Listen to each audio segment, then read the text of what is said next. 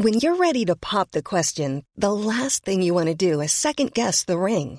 At Bluenile.com, you can design a one of a kind ring with the ease and convenience of shopping online. Choose your diamond and setting. When you find the one, you'll get it delivered right to your door. Go to Bluenile.com and use promo code LISTEN to get $50 off your purchase of $500 or more. That's code LISTEN at Bluenile.com for $50 off your purchase. Bluenile.com code LISTEN. Even on a budget, quality is non-negotiable. That's why Quince is the place to score high-end essentials at 50 to 80% less than similar brands. Get your hands on buttery soft cashmere sweaters from just 60 bucks, Italian leather jackets, and so much more. And the best part about Quince, they exclusively partner with factories committed to safe, ethical, and responsible manufacturing. Elevate your style without the elevated price tag with Quince. Go to quince.com slash upgrade for free shipping and 365-day returns. Hey there, it's Michelle Norris. I'm host of a podcast called Your Mama's Kitchen. When I travel, I'm usually looking for a way to find a taste of home when I'm not at home. And one of the things I love to do when I am at home is entertain. And Airbnb allows me to do that. When I was in California recently, I rented a house that had a great kitchen. And when we were sitting around the table, we're all thinking, we're in someone else's house. Someone could be in all of our homes as well. If you have a home, but you're not always at home, you have an Airbnb. Your home might be worth more than you think. Find out how much at airbnb.com/slash host.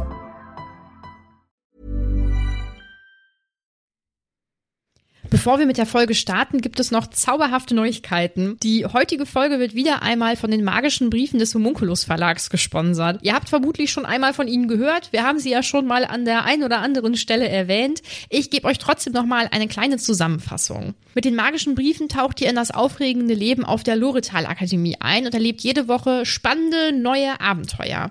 Ihr bekommt jede Woche also einen magischen Brief zu euch nach Hause und erhaltet dann auch immer wieder neue Informationen zu eurem Leben auf der Akademie. Besonders viel Spaß machen dabei die Rätsel, die natürlich auch jede Woche wieder dabei sind. Die Briefe sind super liebevoll gestaltet und auch mit einem ziemlich großen Augenzwinkern, würde ich mal sagen. Und wenn ich ehrlich bin, habe ich mir schon so das ein oder andere Mal gewünscht, ein magisches Internat zu besuchen und eben so eine verzauberte Welt abzutauchen. Und das ist mit diesen magischen Briefen absolut möglich. Die Rätsel sind sowohl abwechslungsreich als auch schwierig, muss ich auch sagen, und werden dadurch aber eben auch nicht langweilig. Wenn euch das jetzt neugierig gemacht habt, könnt ihr immer noch mit unserem Code Butterbier22 10% auf euer nächstes Abo bei den magischen Briefen sparen. Die unterschiedlichen Abos findet ihr auf der Website der magischen Briefe, die wir euch natürlich auch jetzt hier in der Folgenbeschreibung verlinken. Außerdem gibt es die Möglichkeit, die Briefe auch zu verschenken. Das lohnt sich äh, auf jeden Fall. Und äh, ja, ich fasse das nochmal ganz kurz zusammen. Mit dem Code Butterbier 22 spart ihr also 10% bei den magischen Briefen. Der Rabattcode gilt allerdings nicht für fortlaufende Abos. Weitere Informationen findet ihr wie immer auch auf magischebriefe.de und in unseren Show Notes.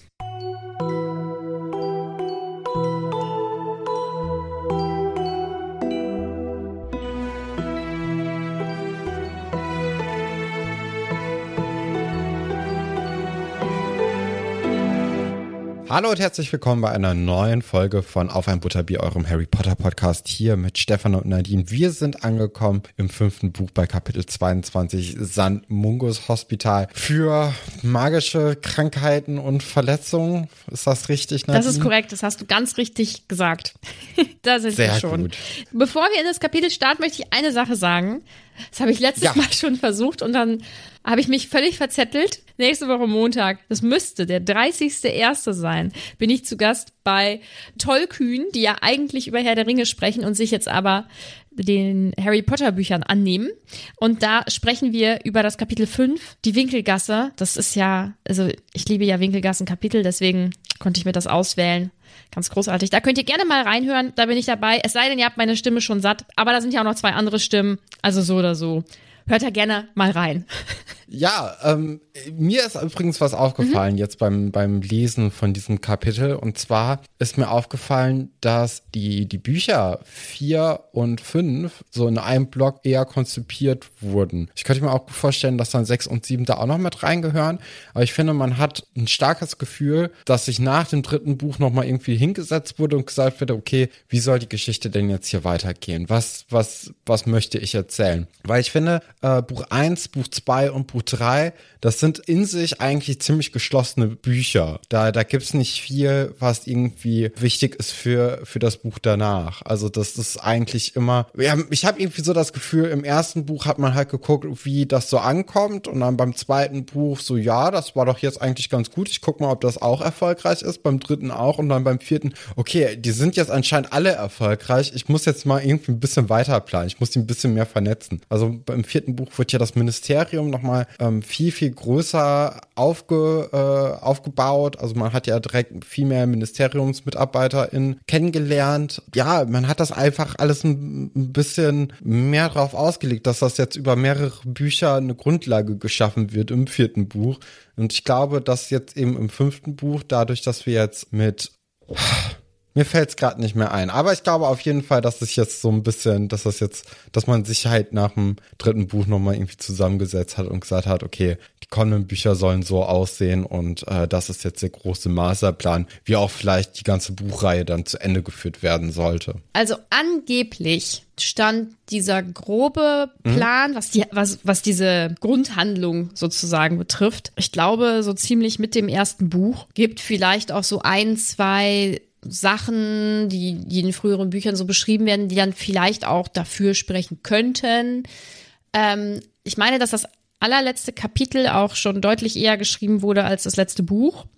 Ähm, ich glaube aber auch, das, was du sagst, also, da, also dass ich für so Detailsachen beziehungsweise ähm, für so, so Nebenschauplätze und so, dass da Mhm. ähm, ab dem dritten Buch auf jeden Fall so, so ein Cut war und dass dann nochmal geschaut wurde, was kann noch weiter eingeführt werden, weil, also ich kann mir nicht vorstellen, dass man sich zu Beginn von sieben Büchern hinsetzt und alles schon weiß. Nee. Nee, glaube ich auch nicht. Ich glaube auch nicht unbedingt, dass äh, sieben Bücher direkt am Anfang der Plan war. Und Ich glaube äh, wohl. Ich glaube, also das war ja schon ihr Durchbruch, ne? Ich glaube, wenn du, also ich glaube nicht, dass du direkt ein sieben Bücher-Epos dir überlegst.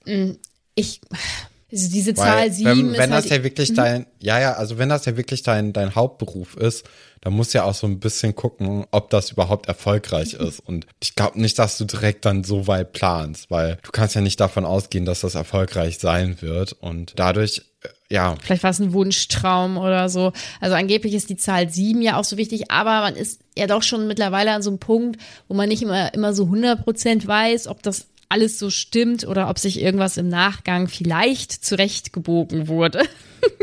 Wollen wir dann vielleicht mal mit dem Kapitel beginnen?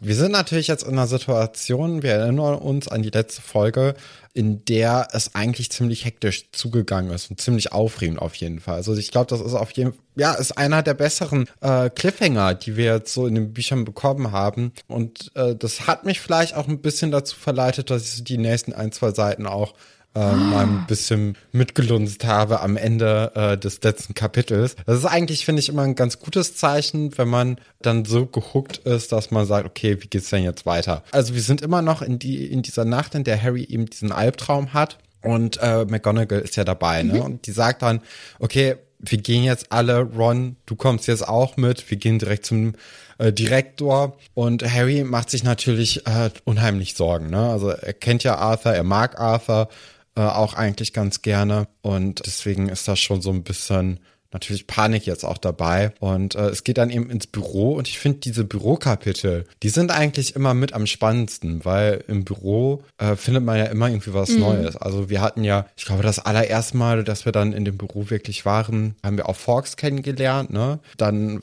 hat er ja auch noch mal den sprechenden Hut sich aufgezogen. Wir waren im Denkarium Und äh, jetzt haben wir ja auch wieder ganz, ganz viele neue Eindrücke, die es so vorher in den Büchern nicht gab und die natürlich unheimlich spannend sind. Mhm. Und irgendwie hat man das Gefühl, man lernt so ein bisschen mehr Privates in Anführungsstrichen von Dumbledore kennen oder ein bisschen mehr auch von seinem Hintergrund, wie das bei ihm so aussieht, wenn er nicht in der großen Halle zugegen ist und ist, weil ansonsten hat man ja über das Schuljahr gesehen auch eher wenig mit mhm. Dumbledore mhm. so am Hut, sage ich mal. Was mir noch äh, besonders aufgefallen ist, ist ja, dass die anderen drei in der im Schlafsaal ja zurückgelassen werden. Also Dean, Seamus und Neville. Und für die Situation kann natürlich niemand was und auch Harry kann da nichts für. Aber es ist natürlich schon blöd. Er träumt, er übergibt sich, er ist aufgeregt, er sagt, äh, hier, Arthur Weasley wurde angegriffen und wird dann ja von McGonagall rausbuxiert und die anderen kriegen das ja alles mit und bleiben dann ja völlig ohne Erklärung zurück. Was will man ihnen auch erklären, ja. ne? Aber das führt natürlich ja, genau. am Ende dazu, dass sicherlich irgendwie geredet wird, wer weiß, ob das auch, vielleicht wird es auch nicht weitergetratscht, aber so untereinander und das ist natürlich, äh, wenn da vielleicht eh schon so ein bisschen an Harry gezweifelt wird, ist das natürlich richtiges Futter, ne? Kann ja auch sein, dass Dumbledore von dem besten Zauber Zauberer, den Hogwarts je gesehen hat, ein bisschen was äh, gelernt hat und dann auch so einen kleinen mm. Vergessenszauber angewendet hat am nächsten Tag, damit äh, Seamus, Dean und Neville äh, ein bisschen die Schnuss halten, weil sie sich selbst gar nicht daran erinnern können, warum Harry denn jetzt nicht mehr beim Frühstück ist. Das weiß ich nicht, aber es wird halt, es wird auch einfach gar nicht behandelt, ne? Also es kommt, da kommt ja, nie ja. irgendwie was vor. Und dann zu Dumbledore finde ich, also ich stelle ihn mir in seiner Nachtgarderobe vor und ich denke immer noch, der sieht bestimmt richtig cool aus. Der hat bestimmt so ein richtig cooles fließendes Gewand an und äh, sieht einfach mhm. lässig aus. Ich finde auch, dass äh, jetzt dieses Detail eben, dass wir ihn jetzt hier in seinem ja, Schlafanzug im Grunde genommen antreffen, das ist natürlich nochmal so ein Ding, weswegen einem das vorkommt, dass man jetzt den, den Menschen Dumbledore so ein bisschen näher erklärt bekommt, mhm.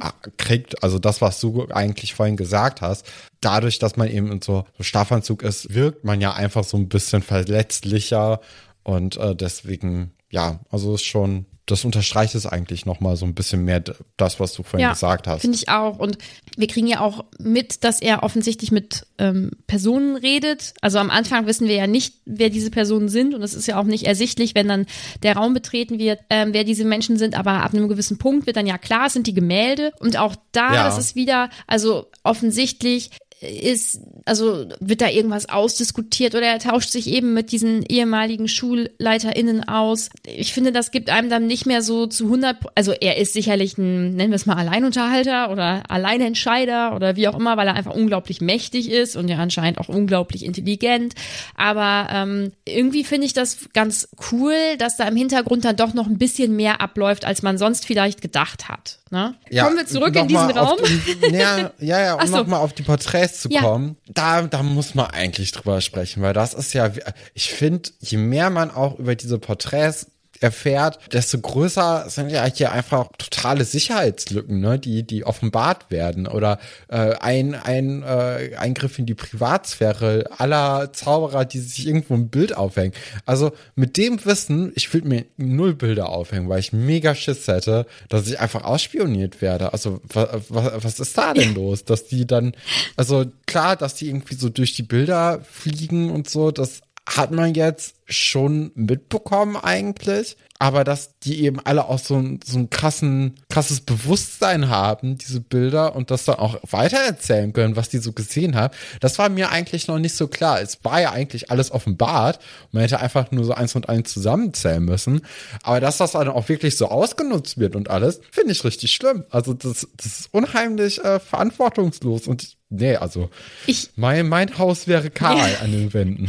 Ich finde ähm, das Konzept sowieso irgendwie echt gut. Also im Sinne von, es ist schon lustig, auch ein bisschen gruselig. Ich finde diese Gemälde so an öffentlichen Orten, finde ich irgendwie okay. Also keine Ahnung, in den, in den Hallen oder so, ne, in den ähm, Korridoren. Mhm. Das finde ich, ähm, finde ich so in Ordnung. Gruselig finde ich die Vorstellung, dass Ron und Harry den ganzen Sommer über in diesem Schlafzimmer geschlafen haben und äh, der Schulleiter äh, Phineas Nicholas ähm, sein ähm, Porträt dort hat und ja auch ab und an was gesagt hat irgendwie und sie es halt nicht wussten. Und das finde ich irgendwie nicht so cool. Also das so ja, Ja, aber auch, ähm, also Ron hat ja auch in seinem Zimmer ein Bild von der Quidditch-Mannschaft und die reisen ja auch einfach mhm. andauernd durch alle, alle möglichen Häuser und gucken sich da an, was da abgeht. Das, ich finde das einfach unheimlich. Das ist das ist der Unterschied zwischen Fotos und äh, Gemälden. Also Fotos können nicht sprechen und die interagieren deutlich weniger als Gemälde mit Personen. Also die können ah, halt okay. halt auch winken, aber das gibt halt mehr den, den Moment wieder, in dem diese Fotos aufgenommen wurden. Aber Gemälde können halt sprechen und okay. sich hin und her bewegen und was auch immer. Ja, ja trotzdem. Äh, ja, schon nee, irgendwie. Also ich, ich, ich verstehe dieses ganze Gemälde und Fotoaufhängerei in diesem magischen Kontext überhaupt nicht. Also also so, so schön kann eine Wand gar nicht davon äh, bereichert werden, dass es sich jetzt hier lohnt, sich da so ein Spion irgendwie hinzuhängen. Ein Stillleben. Find, ja, aber auch dann, also da weiß man ja auch nicht, ob auf einmal die Apfelsine irgendwie krasse, äh, krasse Persönlichkeit hat und dann auch durch die anderen Gemälde rollt, in der sie auch gemalt wurde. Also ich finde das, ich finde das nicht gut. naja, also es geht natürlich jetzt überhaupt eigentlich in diesem Kapitel natürlich um Arthur der ja vielleicht, vielleicht auch nicht, zu diesem Zeitpunkt wissen wir das ja noch gar nicht, schwer verletzt ist. Ja. Ne? Also Harry ist da ja ziemlich überzeugt von. Ähm, McGonagall tut das erstmal als Albtraum ab, nimmt es aber ja trotzdem auch ernst. Und ähm, Dumbledore fragt dann auch, ob Arthur denn schwer verletzt sei, guckt dann aber wieder mal nicht Harry Potter an. In diesem Gerichtskapitel hatten wir das ja auch schon die ganze Zeit, wo Harry da sich auch gewundert hat, weswegen ja, er, er keinen Augenkontakt von Dumbledore bekommt. Und ich glaube, da kommen wir so ein bisschen jetzt langsam äh, dem, dem Rätsel auf die Spur und äh, der Lösung auf der Spur und wissen oder können uns immer mehr zusammenreimen, warum das denn der Fall ist. Mhm. Aber das werden wir dann gleich nochmal, glaube ich, genauer besprechen, weswegen ich das glaube. Okay, genau. McGonagall sagtest du ja erklärt, dass Harry eben geträumt hat. Und ich glaube, dass sie es auf jeden Fall ernst nimmt. Ich glaube, es ist halt einfach, wie beschreibst du das, was passiert ist? Er hatte eine Vision, mhm. ist auch schwierig, ist ja, ist ja gerade in diesem Moment anscheinend irgendwie passiert. Ähm, aber ich finde es immer noch richtig gut, dass sie ihn da ernst nimmt. Und Dumbledore ja auch. Dumbledore glaubt Harry ja auf jeden Fall sofort und gibt dann Anweisungen in Richtung der äh, Gemälde. Er gibt an zwei Schulleiter, ehemalige SchulleiterInnen Aufgaben. Also einmal ist da ja ein Gemälde, was ins Ministerium kann, um dann dort zu schauen, ob es wirklich so passiert ist und äh, um dann eben Hilfe zu holen. Und dann an eine Hexe, die auch, deren Gemälde auch im ähm, St. Mungus hängt, damit sie eben schauen kann, ob reagiert wurde und ja, was nun mal dort in dem im Hospital passiert. Und er befragt Harry ja auch und Harry erklärt dann ja, dass er dass er die Schlange war. Das wird dann gar nicht so stark besprochen. Aber meinst du, also Dumbledore hat ja aus einem bestimmten Grund gefragt. Also er hat ja ganz konkret gefragt, ja. wie hast du das gesehen? Das lässt wenig ja, Raum für Interpretation. Okay, also, also ich glaube, dass das äh, spielt jetzt doch alles irgendwie in, in ein großes Ding rein, weswegen dann auch Dumbledore ihn nicht anguckt. Dann, dann können wir es ja jetzt mhm. auch besprechen. Das ist ja dann äh, eigentlich der passende Zeitpunkt. Also es, es scheint dann ja so, ich nehme jetzt so ein bisschen mal vorweg, dass ähm, Dumbledore ihn ja dann später doch auch anschaut und äh, sich die Blicke treffen und dort dann sofort in Harry so ein Hass hochkommt und dieses Gefühl, als ob er jetzt wieder die Schlange ist und äh, auch Dumbledore eben verletzen möchte. Und es scheint ja so den Anschein zu haben, dass Harry der ja auch ab dem vierten Buch, also da hat man wieder so ein bisschen dieses, es könnte alles so in einem Verband mehr so geplant worden sein. Ab dem vierten Buch träumt er ja so ein bisschen äh, intensiver von Voldemort und auch was in Voldemorts Leben auch wirklich abgeht. Also er hatte ja schon direkt zu Anfang des vierten Buches dieses äh, Kapitel, wo, wo er sieht, wie eben ja der gute Voldemort äh, mit seiner Schlange den, ähm, den ehemaligen Hausmeister, Housekeeper seines Elternhauses da ermordet. Ne? Und damit beginnt das ja eigentlich, dass Harry immer mehr diese Träume hat, wo er sich da so ein bisschen, ja, in so Situationen wiederfindet, wo er einen großen Bezug zu Voldemort hat. Und äh, ich glaube einfach, dass äh, durch diese Berührung vielleicht auch, dass das auch nochmal was intensiviert hat äh, im letzten Buch, aber dass das auf jeden Fall, dass Voldemort natürlich mehr, mehr Kraft bekommt und dadurch dann irgendwie so eine Verbindung zu Harry aufbauen kann im Schlaf. Und dass Harry wirklich diese Schlange war, aber er war eher Voldemort, der die Schlange war. Also vielleicht ist das so ein bisschen Inception-mäßig, mhm. dass da irgendwie so in einen Traum des anderen Traums reingeguckt wird. Und ja, also dass, dass die da irgendwie so gegenseitig in die Person der, also in, in die gegenseitige Person so eindringen können. Also, dass auch zum Beispiel Voldemort sich in Harry irgendwie einschleusen kann. Und äh, dadurch, dass er dann äh, vielleicht den, den Kontakt zu, also dass er dann eben in Harry drin ist, kann er dann vielleicht auch, je nachdem, auf, Vold äh, auf, auf Dumbledore zugreifen. Also Voldemort könnte dann über Harry auf, auf Dumbledore zugreifen, wenn da irgendwie sich angeguckt wird. Und dadurch, ähm, dass Dumbledore das so ein bisschen ahnt, äh, sagt er sich halt, okay, dann meide ich eben diesen Blick von Harry. Und vielleicht war in diesem Moment, wo dann eben in einem Portschlüssel äh, sich die Blicke nochmal treffen, das war ja wirklich der allerletzte Moment, bevor Harry weg ist. Vielleicht war das so ein bisschen der Test von Dumbledore, weil er wusste, wenn sich diese Theorie von Dumbledore eben bestätigt, dann kann Voldemort als Harry nicht so richtig auf ihn zugreifen, weil Harry dann ja zack weg ist. Und da müsste man jetzt eigentlich den nächsten Schritt gehen und sagen, so Harry, erzähl mal, hast du da übrigens das und das gespürt oder so? Aber das erfahren wir jetzt gar nicht in dem Kapitel und äh, das gucken wir mal, äh, wie das denn da weitergeht. Ich weiß nicht, ob das so richtig verständlich war. Mhm. Ich glaube, dadurch, dass ich mir das nicht so richtig überlegt habe, wie ich das erklären wollte, war ein bisschen viel Gespringe nee. und so. Mhm. Doch. War sehr gut. Nee. ja, aber das ist so, so meine, mein, mein, mein Gedanke. Mhm. Also, dass das so ein bisschen nicht so richtig Imperius-Fluch ist, aber auf jeden Fall so Gedanken gucken, in Träume springen. Aber jetzt nicht, äh, dass, dass äh, das Handeln wirklich so dadurch beeinflusst mhm. wird, sondern so ein bisschen. Aber vielleicht ein bisschen die Gedankenwelt oder, oder das, was Harry wahrnimmt ja. oder so, meinst du dann? Genau, mhm. und deswegen hätte ich jetzt eigentlich gedacht, dass Dumbledore sein äh, Denkarium auspackt und sagt, so, wir gucken mal, was du denn hier gesehen hast, um das so ein bisschen zu analysieren. Mhm. Weil so der, der abgeschlossene äh, die abgeschossene Erfahrung, die dürfte ja jetzt eigentlich dann nicht mehr gefährlich sein. Und dann könnte man ja gut eigentlich in diesen Gedanken eintauchen und sich genau umgucken, was denn passiert ist, um das vielleicht auch ein bisschen besser einschätzen zu können, was da passiert ist. Mhm. Aber wird ja nicht gemacht und ich weiß nicht so richtig warum, weil das wäre jetzt so mein Gedanke. Er hat ja so andere Instrumente, die er dann rausholt, auch mit so Rauch, ne? Also ich finde, da ist eigentlich schon die Parallele ziemlich nah zu diesem Denkarium. Und dann fragt er aber dann ja auch irgendwie, äh, ob denn diese Schlange denn eins sei oder so. Und dann sagt er, ah, okay, nee, ist im Wesen gespalten. Und dann sind es ja auch so zwei Rausche. Also das ist so ein bisschen kryptisch und man weiß nicht so richtig, was das jetzt bedeuten soll. Ich glaube, so ein Denkarium-Gedankensprung wäre da jetzt so ein bisschen aufschlussreicher für Harry, aber auch natürlich für uns. Aber ich glaube, das ist auch so ein typisches, naja, wenn ich das jetzt erklären würde, was Dumbledore sich denkt, dann ist die Spannung so ein bisschen aus dem Buch raus und dann muss das jetzt ein bisschen mehr über ein paar Kapitel aufgebaut werden und dann gucken wir mal in fünf Kapiteln, ob sich da da schon wieder ein bisschen mehr getan hat und das ein bisschen mehr erklärt wird. Also ist besser, dass wir das nicht aus Dumbledores oder Voldemorts Sicht alles erleben, sondern aus Harrys. Ach so, nee, ja, das ist ja sowieso klar, dass wir das immer aus Nein, ich meine jetzt sehen, so für die Bücher so allgemein ist das wahrscheinlich schon ganz gut, wenn man da so ein bisschen ja, ja, unwissend bleibt. Doch, ne? Doch. Ja, ja, jetzt haben wir also natürlich einen riesen Sprung gemacht, äh, aber es es passiert ja. ja auch nicht so viel. Ja, ne? ach. Also da wird ja so ein bisschen noch mit mit Fox, äh, der wird losgeschickt. Ähm, der kommt ja dann auch irgendwann kurz zurück, beziehungsweise eine Feder fällt und dann weiß Dumbledore auch sofort, Umbridge okay, Umbridge ist jetzt mhm. aus dem Bett raus und sucht nach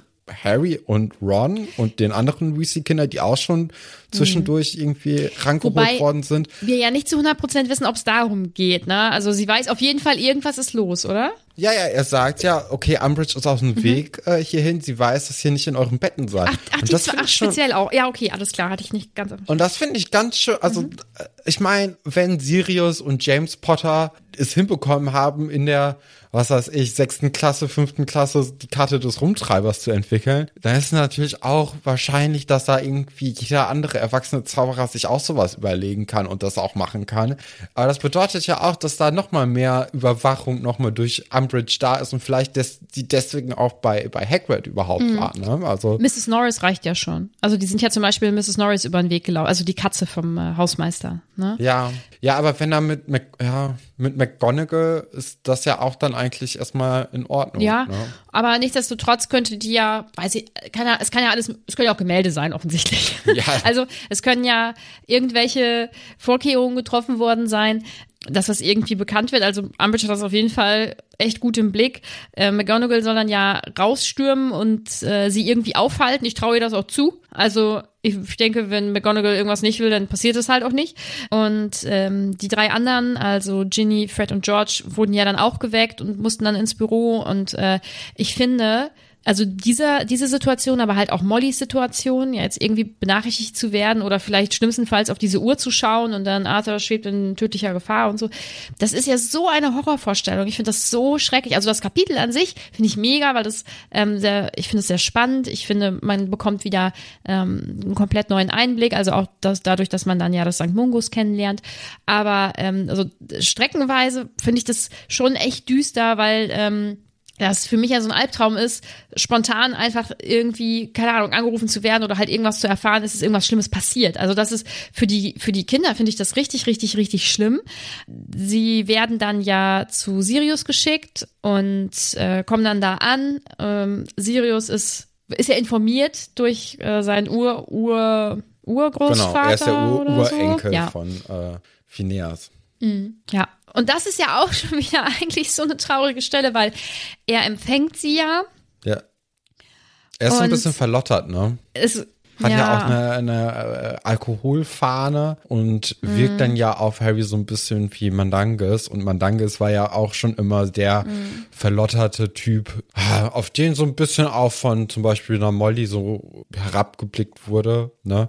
Sirius, äh, ja, der, der war ja schon nicht so in einer richtig guten Verfassung am Ende der Sommerferien. Ne, das hat man ja dann auch so ein bisschen mitbekommen. Und anscheinend hat sich das in den letzten Monaten nicht unbedingt gebessert. Und ähm, also ihm geht's einfach nicht gut. Der hat da anscheinend offensichtlich leidet der sehr unter seinem ja, Hausarrest, äh, vor allem alleine, ne, mit Creature und dem Bild seiner Mutter gefangen in diesem Haus. Das ist wahrscheinlich jetzt nicht unbedingt äh, das schönste Leben. Und das setzt ihm vor allem dann auch eben zu. Mhm. Und tut mir halt auch richtig leid, ne? Also ich meine, auch er hat ja ein riesen Ding mhm. hinter sich, dadurch, dass sein bester Freund und die, die Frau ermordet wurden, dass er wahrscheinlich in diesem Krieg vorher sowieso, also in diesem magischen Krieg, schon sicherlich ganz viele schreckliche Sachen erlebt hat, dass er dann 13 Jahre in diesem schrecklichen Zauberergefängnis saß, dass er jetzt auf der Flucht ist. Also es ist ja eh schon für ihn eine völlig instabile und ganz schreckliche Situation. Und dann ist er alleine in diesem großen Haus, aus dem er ja eigentlich geflüchtet ist darf nicht raus, kriegt nichts mit, hat keine Aufgabe, hat keine Unterhaltung.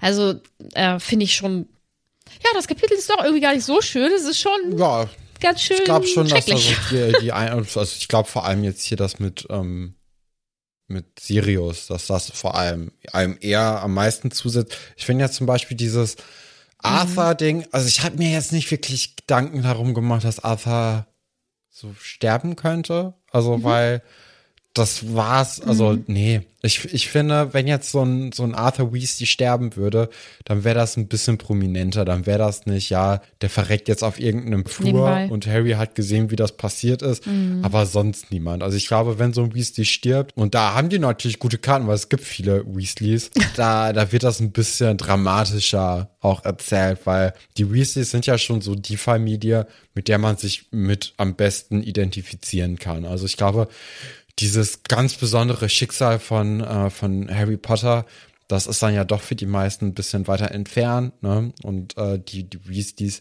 dieses familiäre, das ist ja ziemlich sympathisch und ähm, ich glaube, da, da ist eben die meiste Identifikationsfläche für alle Leute, die lesen, weil es ja auch so viele gibt und dann kann man sich immer genau den rauspicken, wo man denkt so, ja, der der bin ich am ehesten. Und dann hat man ja auch direkt ein ganz gutes äh, Verhältnis oder Gefühl zu den anderen und sagt dann, okay, nee, also wenn da einer stirbt, dann wird das auch ordentlich äh, in Szene gerückt.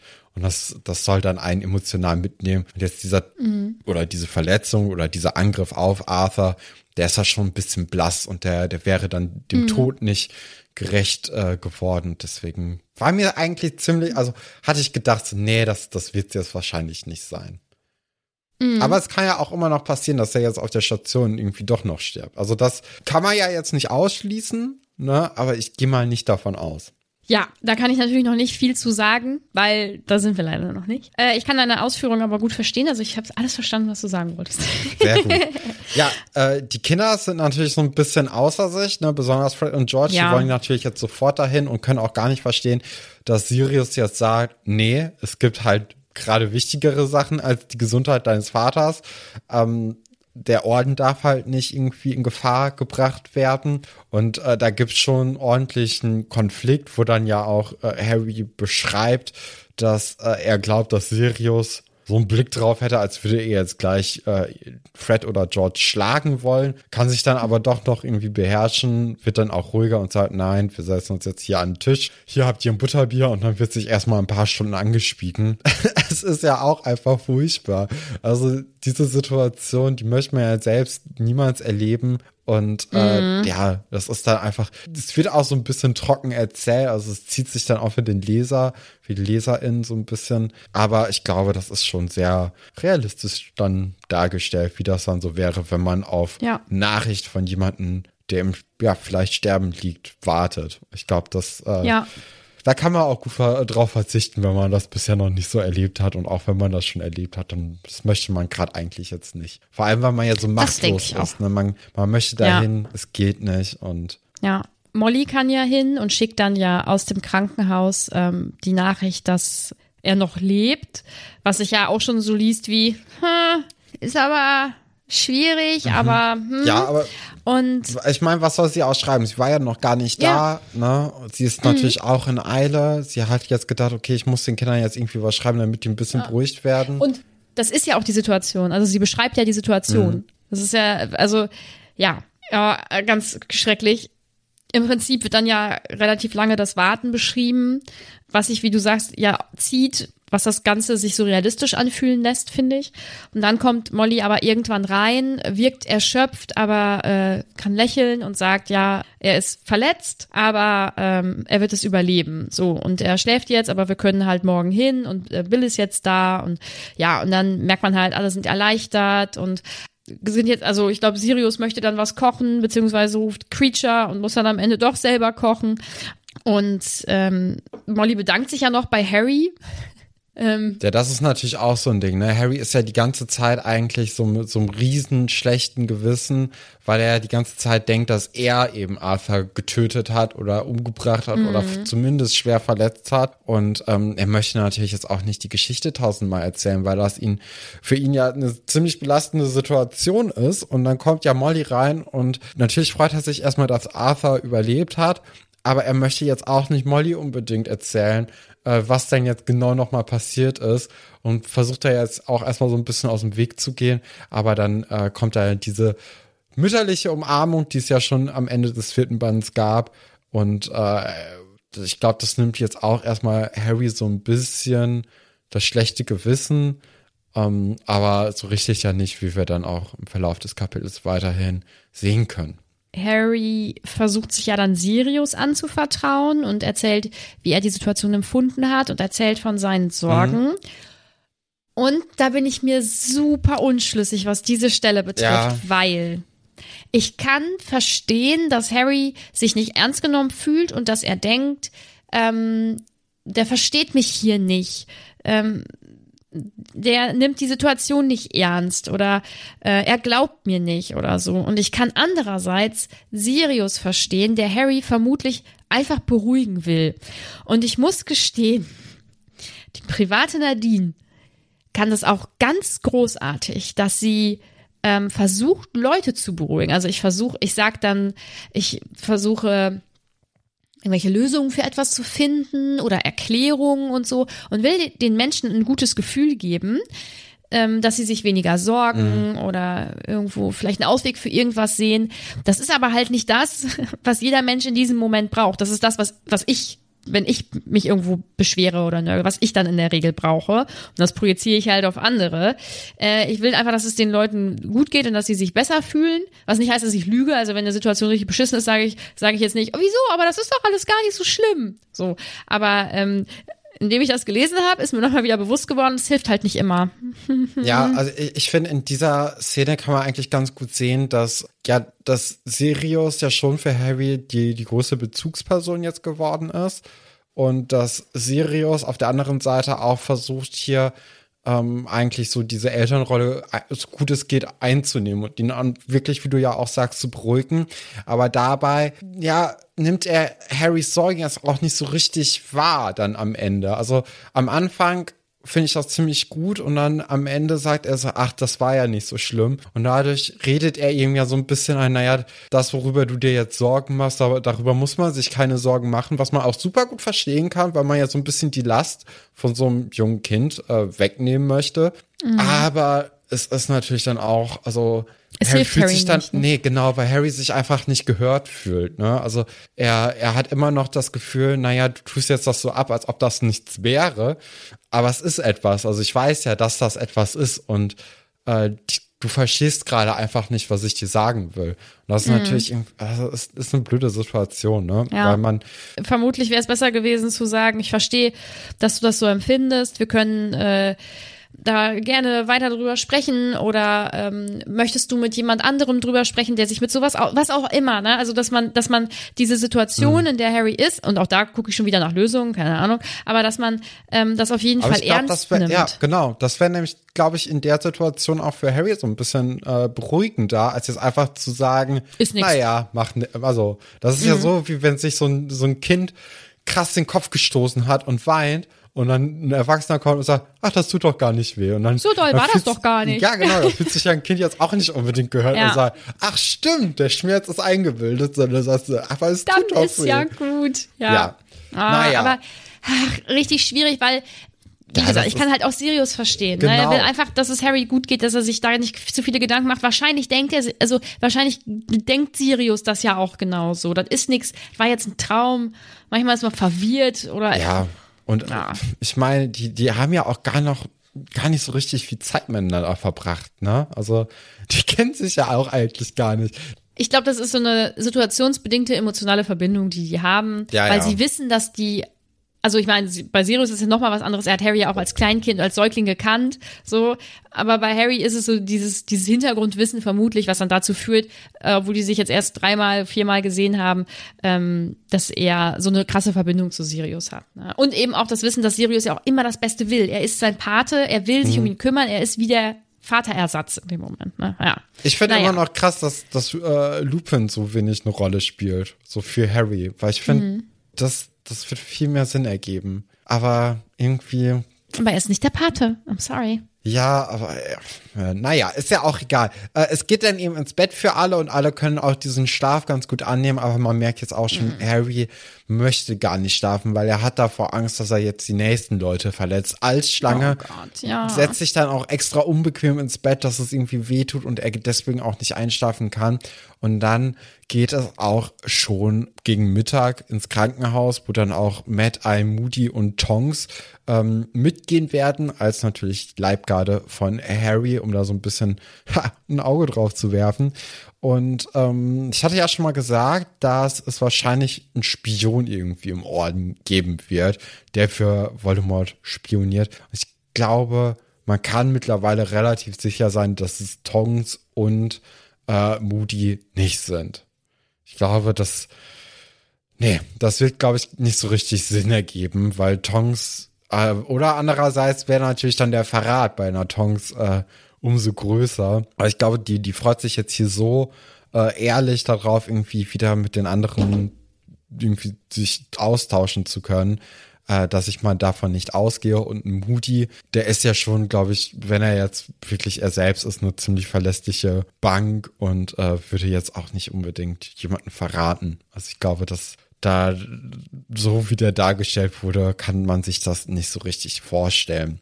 Naja, es geht ins Krankenhaus, äh, wieder mal überirdisch mit der U-Bahn und unter, ja, unter dem Muggeln und äh, der Eingang zum Krankenhaus ist so ein altes, leerstehendes Gebäude, beziehungsweise nicht so richtig leerstehend, sondern es ist so ein Geschäft, das eigentlich immer in Renovierungsarbeiten ist.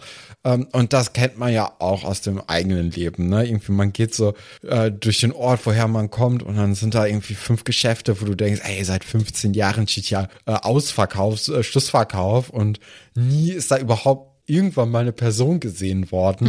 Mhm. Und die Sachen haben auch schon so eine dicke Staubschicht.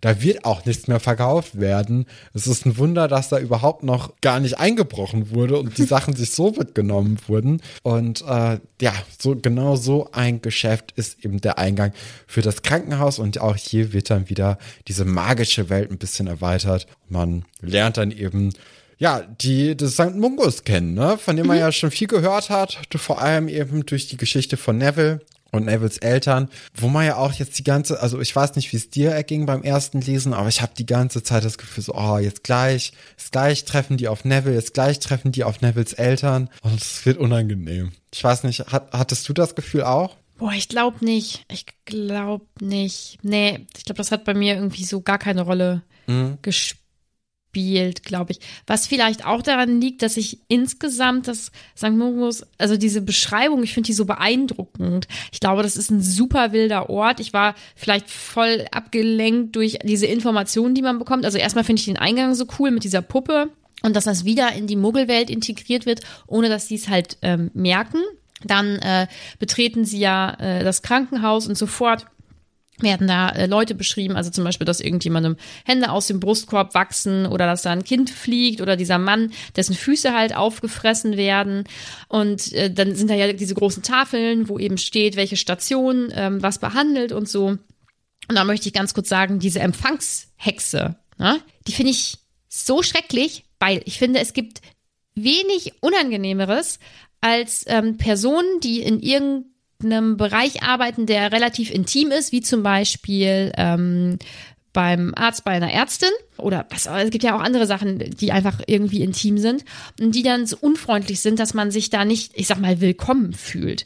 So, ich mhm. habe deswegen schon mal eine Praxis gewechselt, weil ich, weil ich einfach immer eine Sperre hatte, da irgendwie anzurufen oder dahin zu gehen, weil ich, weil ich nicht auf diese eine Person treffen wollte, von der ich dachte, boah, die hasst mich. Und, und dafür finde ich so zum Beispiel jetzt Arztbesuche einfach zu persönlich irgendwie. Ja. Da muss ich mich wohlfühlen. Und das, dieses, genau dieses Gefühl gibt mir diese Empfangshexe, die sagt, äh, ja, aber das mit den Füßen, das hindert sie ja jetzt wohl nicht daran zu lesen.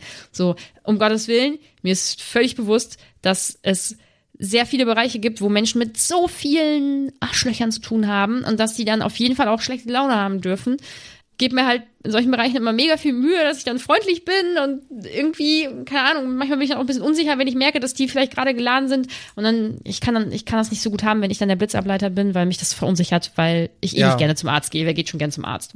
Finde ich aber auch, also jetzt hier das, das Beschreiben der, ähm, der Empfangsdame, Empfangshexe im Krankenhaus, finde ich auch so ein Kritikpunkt eigentlich bei der, bei dem Buch äh, insgesamt, weil das ist natürlich jetzt auch wieder so etwas, wie du ja jetzt auch dich direkt so an das richtige Leben erinnert fühlst und sagst so, ja Mann, das ist ja wirklich immer das Furchtbarste, wenn ich jetzt beim Arzt bin und die Leute unfreundlich sind.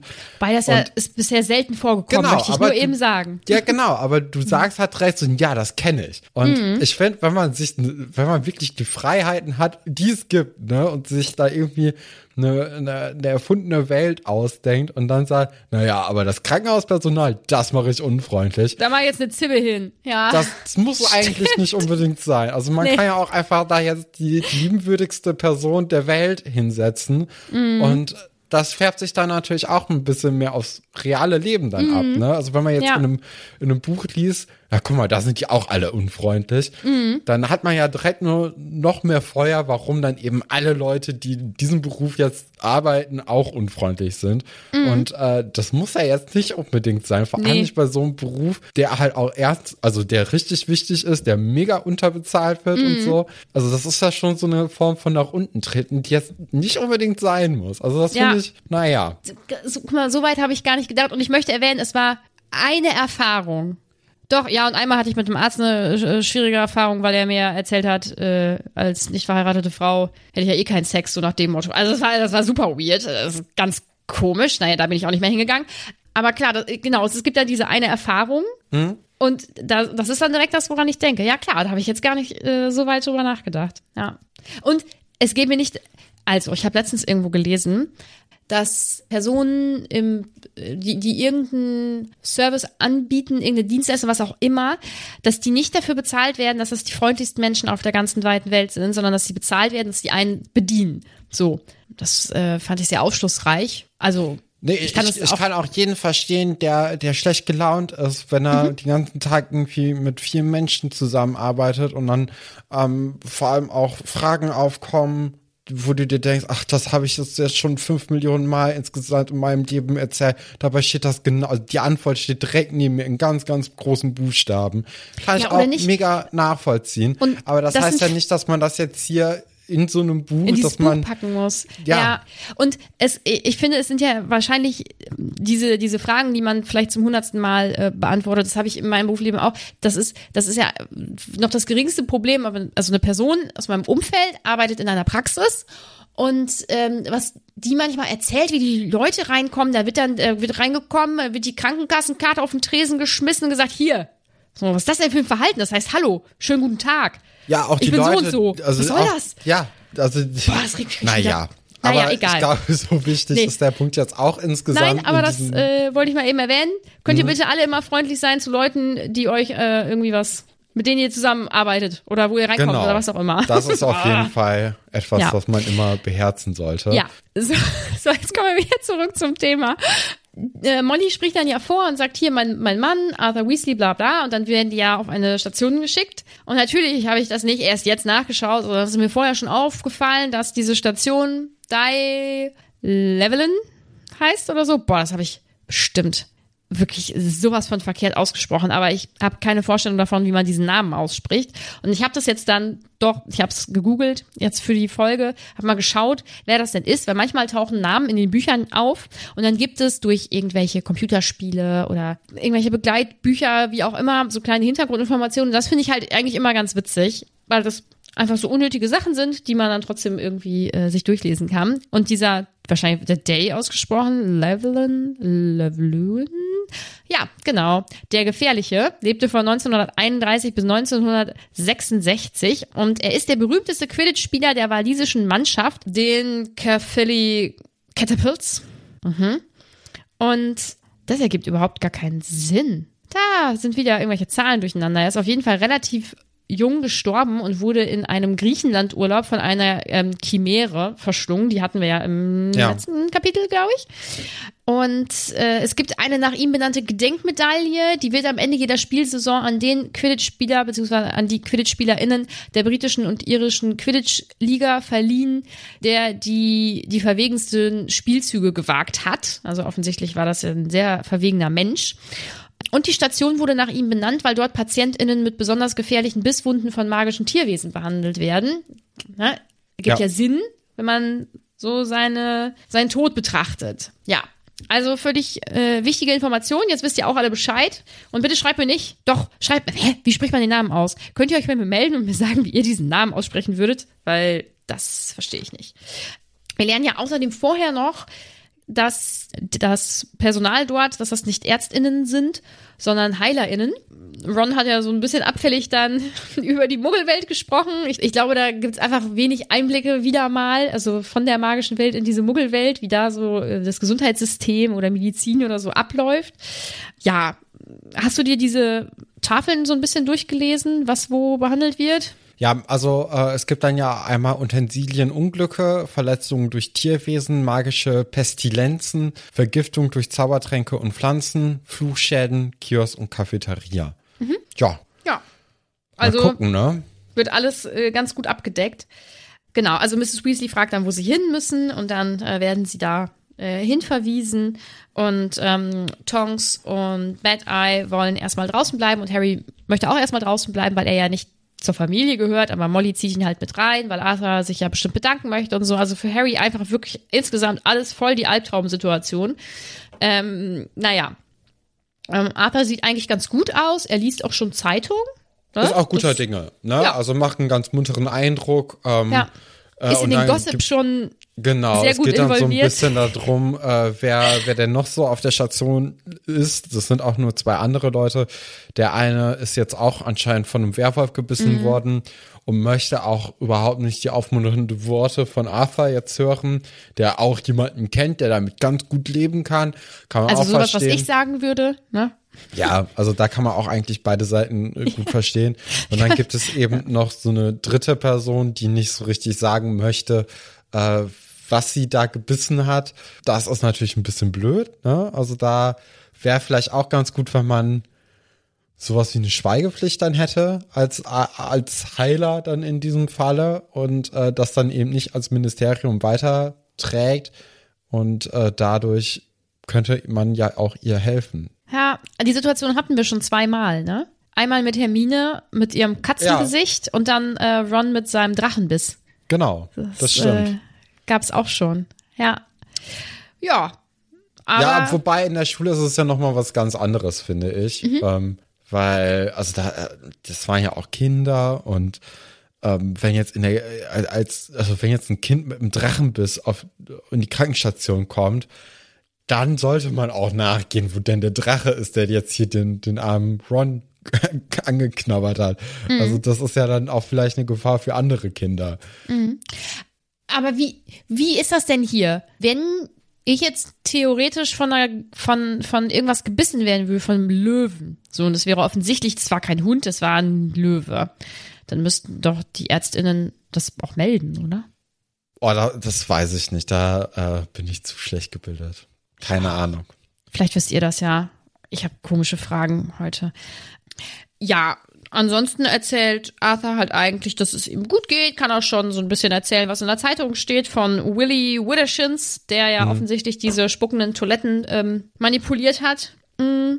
Der aber auch freigelassen wurde. Also der wurde ja nicht dafür verurteilt, sondern ähm, Arthur vermutet dahinter ja so ein bisschen Korruption und dass da Geld geflossen ist.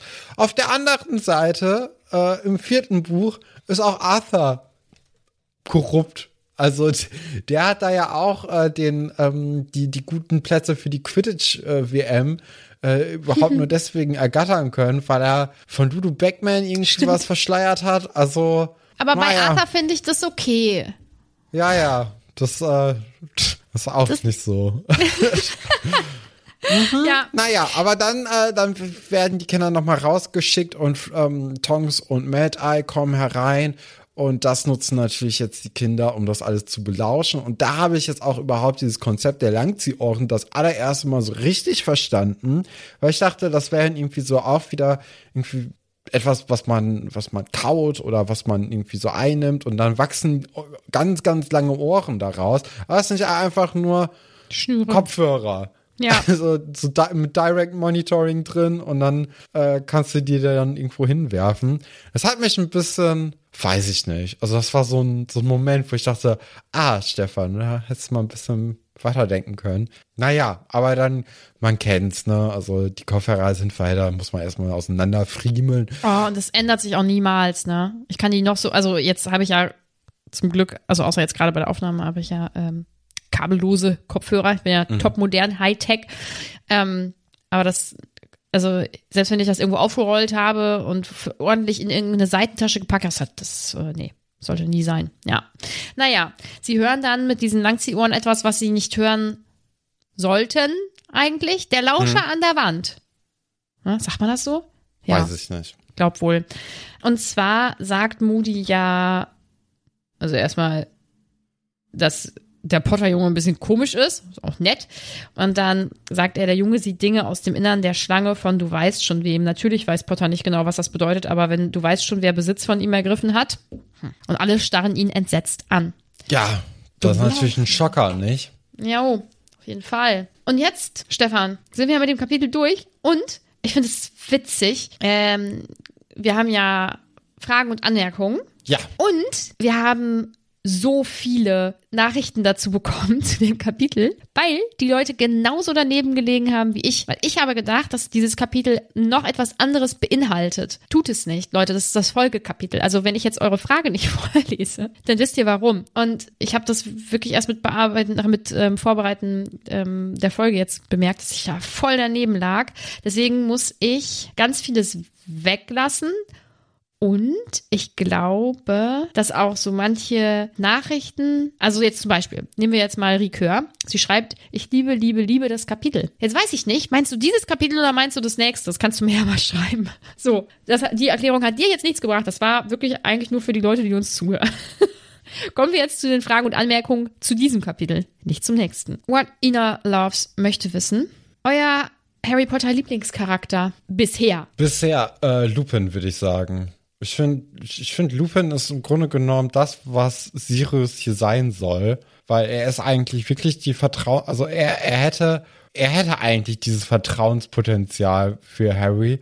Ähm, wir haben ihn ja auch so ein bisschen kennengelernt. Er ist ja so ein bisschen ja, zurückhaltender, hat natürlich auch eine schöne tragische äh, Background-Story, ähm, die natürlich auch total interessant ist, aber ist auch einfach ein lieber Typ und äh, ziemlich gutherzig und äh, kompetent also ich glaube, das ist schon so mit mein Lieblingscharakter. Mhm. Das ist natürlich Lockhart, aber hey. das ist, äh, sagst du jetzt auch für ganz bestimmte Leute, glaube ich. Nö. Der ist schon nö, großartig. Also ich meine, hast du die Outfits von dem mal angesehen, du? Ja. Stilikone. Also bestgekleidetster äh, Charakter war ja eh klar, ne? Also das, ja. da muss man ja gar nicht nachfragen. Ja, und jetzt immer, wenn ich Jeremy Fragrance sehe, ist das für mich verbunden.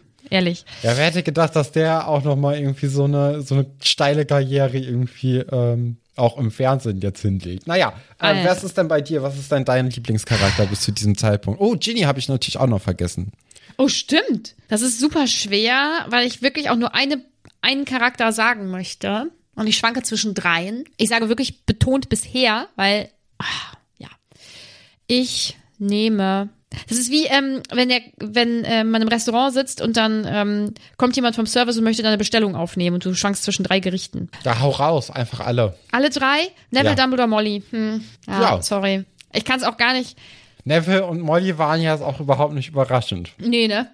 Mm -mm. Nö. Naemi möchte wissen, wie findet ihr Sirius Verhalten mit der Weasley-Familie? Ja, ist ja so ein bisschen, äh, da haben wir ja gar nicht drüber gesprochen, ähm, aber das ist natürlich so ein bisschen die, die ausgestreckte Hand, die jetzt auch dankbar angenommen wird. Also äh, das ist ja, ja, so ein bisschen die, der, die Friedenstaube jetzt am Horizont. Ne? Also die sind ja auch das letzte Mal, als sie aufeinander getroffen sind, ähm, eher im großen Streit äh, auseinandergegangen, dadurch, dass da irgendwie die äh, ja, Zuständigkeit für Harry eben diskutiert wurde. Aber jetzt äh, gibt es eben ein größeres Problem und da hält man natürlich dann zusammen und das ist natürlich, glaube ich, balsam für die mhm. Seelen aller Lesenden. Und ich glaube, vielleicht, vielleicht geht es auch so ein bisschen noch um, diese, um diesen Streitmoment zwischen Sirius und den Weasleys. Und auch da, das ist ja eine, eine höchst angespannte, furchtbare mhm. Situation. Ähm, ich glaube, dass es äh, leider ganz normal ist, dass man da auch aneinander gerät. Ja, Felix möchte wissen, findet ihr Dumbledores Verhalten gegenüber Harry besonders in dieser Situation unangemessen? Kann ich nichts zu sagen. Ja, ich, ich glaube halt eben, äh, eigentlich wäre es sinnvoll, wenn man jetzt Harry ein bisschen mehr erklärt, aber ich glaube, für das Buch ist es ganz gut, dass da eben nichts erklärt wird, damit man so ein bisschen im Dunkeln gelassen wird und jetzt noch Spannung für das äh, nächste Drittel bekommt. Ich sag nichts. Lukas fragt, warum kann man in Hogwarts nicht apparieren, aber mit einem Portschlüssel reisen? Ja, Nadine, erzähl. Ähm, wir können da nur in Teilen drauf eingehen, aus Gründen, die wir jetzt noch nicht sagen können. Ich würde sagen, wenn du jetzt grundsätzlich meinst, apparieren, dann würde ich denken, dass Dumbledore als also beziehungsweise dieses magische sich hin und her bewegen auf irgendeine Art und Weise, dann würde ich sagen, dass ähm, Dumbledore das kurzzeitig stellenweise aufheben kann. Und Lukas möchte wissen, warum tun die Porträts so, als würden sie schlafen? Was bestimmt so Geheimniskrämer sind. Ach so, ja. Äh, ja, ja, und die Leute reden ja vielleicht auch mehr, also die, die im Büro sind, wenn sie sich unbeobachtet fühlen, richtig schlau. Lotti möchte wissen, wie sieht wohl so eine Ausbildung im St. Mungo aus? Anspruchsvoll wie bei den Muggeln? Nee, definitiv nicht. Glaube ich nicht. Ist halt am Ende Zaubern. Keine Ahnung. Ja, Also vielleicht ist deren Gesundheitssystem auch überlastet, dann ist es furchtbar anstrengend. Aber am Ende ist es halt Zaubern. Ich denke, das Leben ist mit Zauberkraft, Magie schon ein bisschen leichter, so allgemein vielleicht. Also außer man wird halt von Kann Voldemort verfolgt, dann vielleicht nicht. Ja. Pagru fragt, was glaubt Stefan, hat Arthur gemacht, als er angegriffen wurde und warum sieht Harry alles? Also das zweite hast du ja schon. Ja. Ähm, also Arthur hat, äh, hat ja diese Schicht übernommen, ne? Von, äh, von der Bewachung dieser Tür, diesem, diesem Raum, diesem irgendwas, dieser Waffe.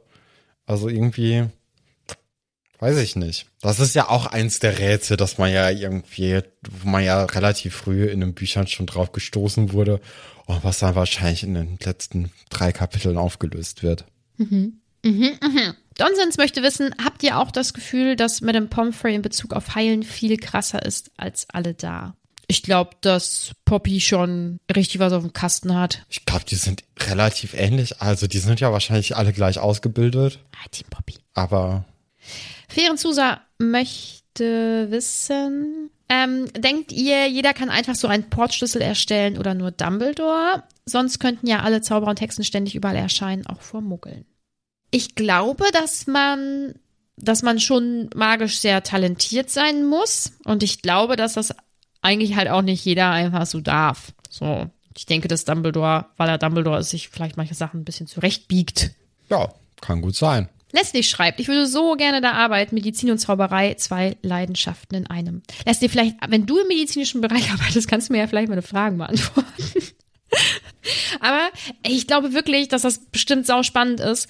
Ähm, also ich denke, wenn das alles nicht so überlassend wäre, dann wäre sicherlich oder ist sicherlich die Arbeit in einem Krankenhaus auch mega spannend, weil halt so viele unterschiedliche Dinge da ähm, passieren, so viele Menschen teilweise sicherlich mit unerklärlichen Sachen irgendwie reinkommen oder mit, keine Ahnung, doofe Unfälle oder was auch immer. Also ich glaube, dass man so viel Unterschiedliches erlebt und ich denke, in diesem magischen Bereich ist das wahrscheinlich noch mal krasser. Mona schreibt was ganz Nettes. Sie schreibt, habe inzwischen alle Folgen mehrfach gehört. Ihr habt mich durch meine Schwangerschaft, Mutterschutz und durchs Wochenbett begleitet und höre euch immer noch, wenn das Baby schläft. Weiter so, ihr seid klasse. Das freut mich. Vielen Dank. Dankeschön. Regeln Zauberer normale Erkrankungen und Verletzungen selber oder gibt es dafür auch ein Hospital? Ja, ich denke, so ein paar äh, Haushaltsmittelchen wird wahrscheinlich äh, jeder zu Hause haben. Und dann für die größeren Verletzungen. Also es gibt ja dann eben auch diese Auflistung, ne? Ähm, Flugschäden, Vergiftung durch Zaubertränke und Pflanzen, äh, magische Pestilenzen, Verletzungen durch Tierwesen und Utensilienunglücke. Äh, also wenn es da dann irgendwie ein bisschen brenzlicher wird und man sich mit den ja, mit den offensichtlichen Sachen nicht helfen kann, dann geht man halt ins Krankenhaus. Ne? Also das Reisen geht ja auch relativ schnell. Also ich denke mal, das ist auf jeden Fall auch ans Flohnetzwerk angeschlossen. Und ähm, ja, apparieren kann man wahrscheinlich auch dahin. Von daher ist das ja, braucht es ja auch eigentlich nur ein Krankenhaus. Ich finde es ein bisschen interessant, dass man dann doch, also es wird ja auch erklärt, dass das jetzt hier in London ist und so und warum. Aber dadurch, dass man apparieren kann, braucht es das ja eigentlich gar nicht. Und dass man durch Kamine reisen kann. Naja, ist ja egal, Dass aber die, ach so, dass die äh, Kinder jetzt näher dran sein sollen, sozusagen. nee, Oder dass, was das, dass das Krankenhaus da überhaupt hingesetzt wurde. Ja, ach, keine Ahnung, vielleicht ist das wieder so ein Hauptstadtding oder so. Ja. Naja. Ähm, ich glaube, sowas wie einen Finger schneiden oder einen Zahn ausschlagen oder so, das kann wahrscheinlich jeder zu Hause. Aber vielleicht ja auch eigentlich Knochenbrüche, vielleicht aber auch nicht. Hm. Anne schreibt, habe es damals sehr gefeiert, noch ein magisches Versteck in der Muggelwelt kennenzulernen. Ja, ich finde, das ist das ist einfach immer so dieses Coole, dass das so versteckt ist. Das macht auch so ein bisschen diese Magie aus. Es ist halt vor den, eigentlich vor den Augen aller, aber halt versteckt. So. Und ich glaube, das ist auch für Kinder einfach so cool, diese Vorstellung, ey, da ist noch so eine versteckte Welt in unserer Welt. Das macht es irgendwie so besonders. Say Silva schreibt, gibt es eigentlich auch Psychotherapie, Psychiatrien in der Zauberwelt? Nein, glaube ich nicht. Ich finde, die sind ja oft sehr weit zurück in bestimmten Dingen, Lebensweisen, wie auch immer. Und auch bei sowas, denke ich, bin ich mir ziemlich sicher. Vielleicht, vielleicht machen die so oberflächliche Sachen wie, hey, da kriegst du hier so einen äh, Glückstrank, dann geht's dir wieder gut oder so. Hm, Aber ich habe irgendwie nicht das Gefühl, dass es sowas in dieser Welt gibt. Und das ist alles sonst zum nächsten Kapitel. Witzig. Aber ich bin so froh, dass es den anderen auch so geht. Dann, äh, das heißt nämlich, ich bin auf jeden Fall immer noch ein Potterhead, weil wenn alle anderen Potterheads sich auch vertun, oder viele, ist das gut. Mhm. Ja. Äh, das waren also alle Fragen und Anmerkungen. Top und Flop. Ja, ist, glaube ich, eine neue, neue Sache bei, bei mir aufgetreten.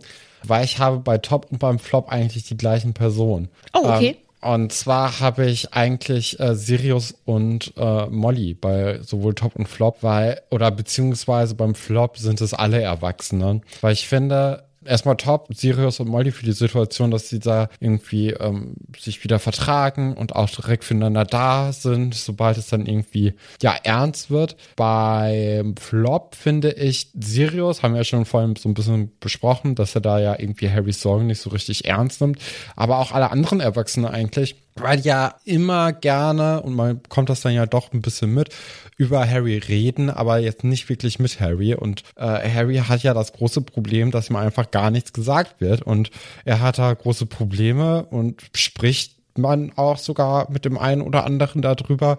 Ihm wird aber nicht so wirklich geholfen. Er wird viel im Dunkeln gelassen. Vielleicht hat das Gründe, aber auch die Gründe könnte man ja irgendwie ihm erzählen oder vielleicht wenn das dann stimmt, dass irgendwie äh, Voldemort und Harry irgendwie so in die Gehirne des anderen so switchen können, vielleicht ist das dann auch zu unsicher, dass, dass vielleicht auch Harry alleine schon weiß, dass er eben äh, irgendwie, also dass die anderen das wissen und so und deswegen nicht mehr erfährt. Aber das ist schon, also ja, das finde ich so ein bisschen blöd. Deswegen ist mein Flop alle Erwachsenen. Wie sieht es denn bei dir aus? Ich finde es auch, abgesehen davon, dass das jetzt so eine komische äh, Wahl jetzt bei mir ist, finde ich aber auch ziemlich schwierig, in dem Kapitel ja. Flop so richtig auszumachen.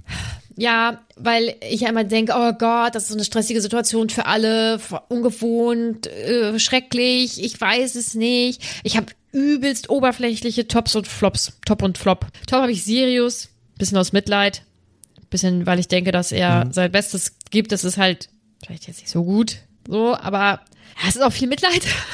Und weil er im Grunde sich richtig verhalten will, glaube ich. Ja. So, und er macht ja auch nicht alles falsch. Also er macht ja auch Dinge richtig. Hm. Flop habe ich den Bruder, der seinem Bruder die fressenden Schuhe geschenkt hat.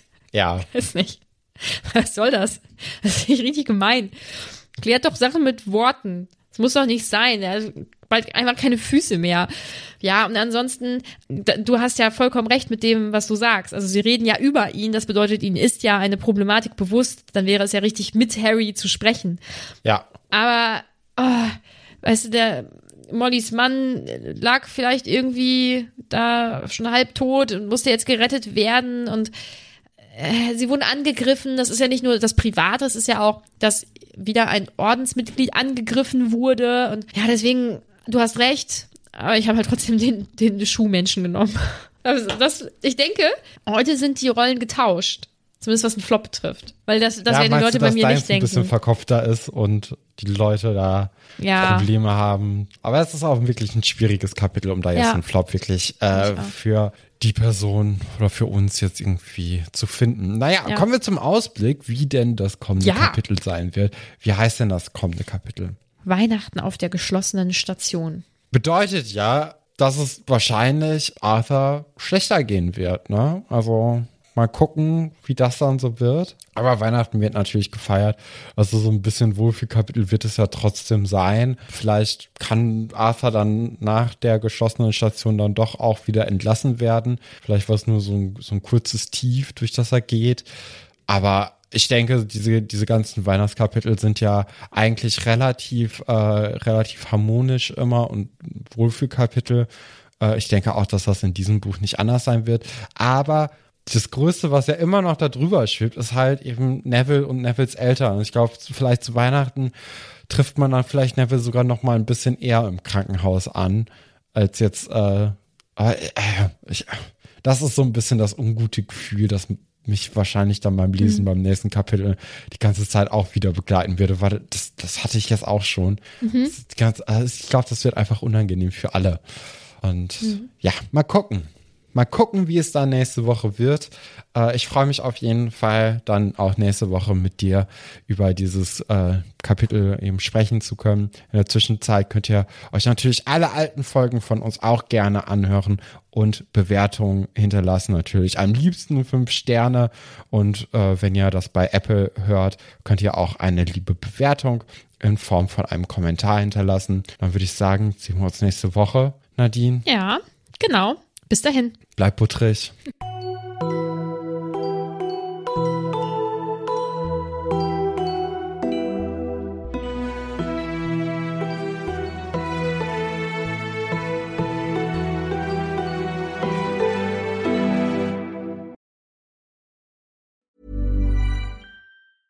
Even when we're on a budget, we still deserve nice things. Quince is a place to scoop up stunning high-end goods for 50 to 80% less than similar brands. They have buttery soft cashmere sweaters starting at $50, luxurious Italian leather bags, and so much more. Plus, Quince only works with factories that use safe, ethical, and responsible manufacturing. Get the high-end goods you'll love without the high price tag with Quince. Go to quince.com/style for free shipping and 365-day returns.